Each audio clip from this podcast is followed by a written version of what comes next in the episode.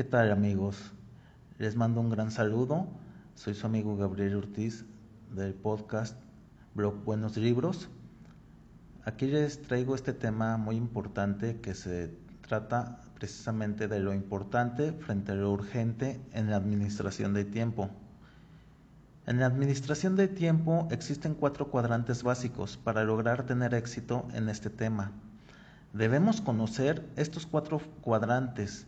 Todos tienen su nivel de importancia, por eso es necesario que los estudies minuciosamente para no ser presa de los menos importantes. Recuerda que tus comentarios son el motor de este blog y de este podcast, por lo que te agradezco de todo corazón cada comentario publicado por ti. Lo importante frente a lo urgente. Cuadrante número uno. Urgente e importante.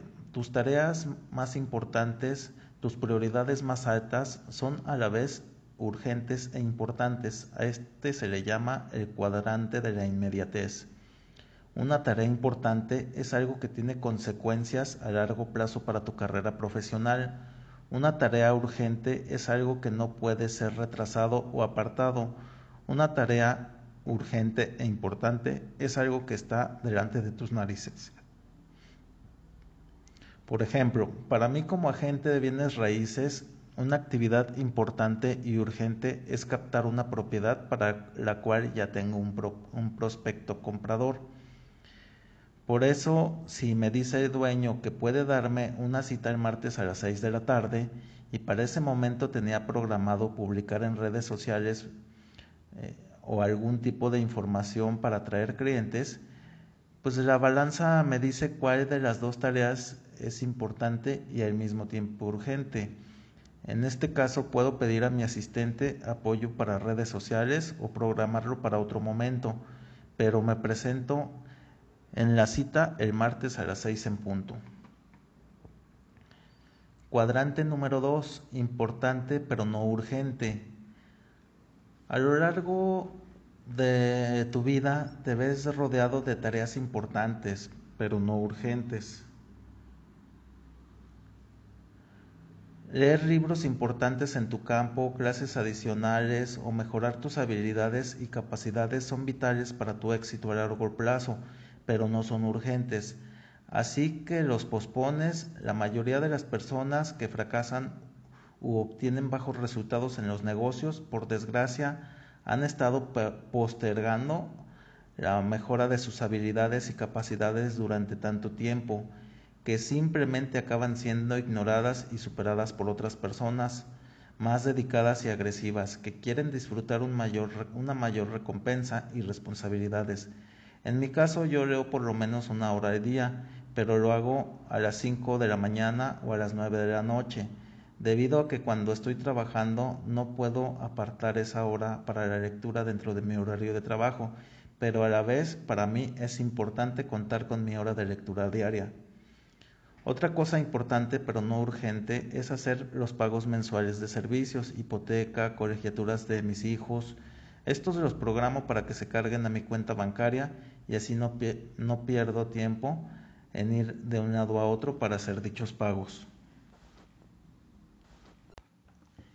Cuadrante número 3. Urgente pero no importante. Es probable que venga gente a tu oficina, te llamen o te envíen mensajes o correos electrónicos, pero tus respuestas contribuyen en poco o nada de valor a tu trabajo.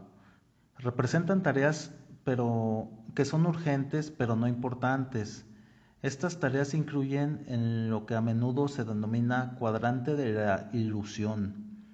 Mi mayor derroche de tiempo en lo personal se ubica en este cuadrante, por eso es el que más le he puesto atención, para no caer en esto. Sobre todo las visitas inesperadas en mi oficina son una gran pérdida de tiempo, por lo que tuve que entrenar a mi asistente para que cuando llegue alguien que no tengo programado, ella lo interrogue para ver si es importante y urgente, que yo lo reciba tiene la orden de que si es para un negocio sí me lo canalice, pero si es solo para saludarme o solo pasaba a dejar algún documento, ella se disculpa y les comenta que estoy en una reunión o en una llamada que se va a alargar. por lo que no puedo recibirlos, pero ella me pasará eh, el mensaje y me pedirá que, que me comunique a la brevedad con ellos. A veces mi asistente no se encuentra en la oficina y me toca a mí recibir a la gente que llega inesperadamente. Si no es importante ni urgente el tema, les digo que me disculpen, pero solo les puedo dar cinco minutos de mi tiempo, debido a que tengo programada una videoconferencia con un cliente dentro de unos cinco minutos. No les ofrezco tomar asiento, los atiendo de pie y lo más cerca a la puerta de salida. Muchas personas gastan hasta la mitad de su tiempo con actividades que, no son, que son urgentes pero no importantes. Son divertidas, fáciles y agradables, pero no aportan nada al trabajo. El cuadrante número 4 es lo no urgente y no importante. Este es el cuadrante de los residuos. Muchas personas se dedican a actividades que tienen eh, un valor cero para ellas mismas o para la empresa.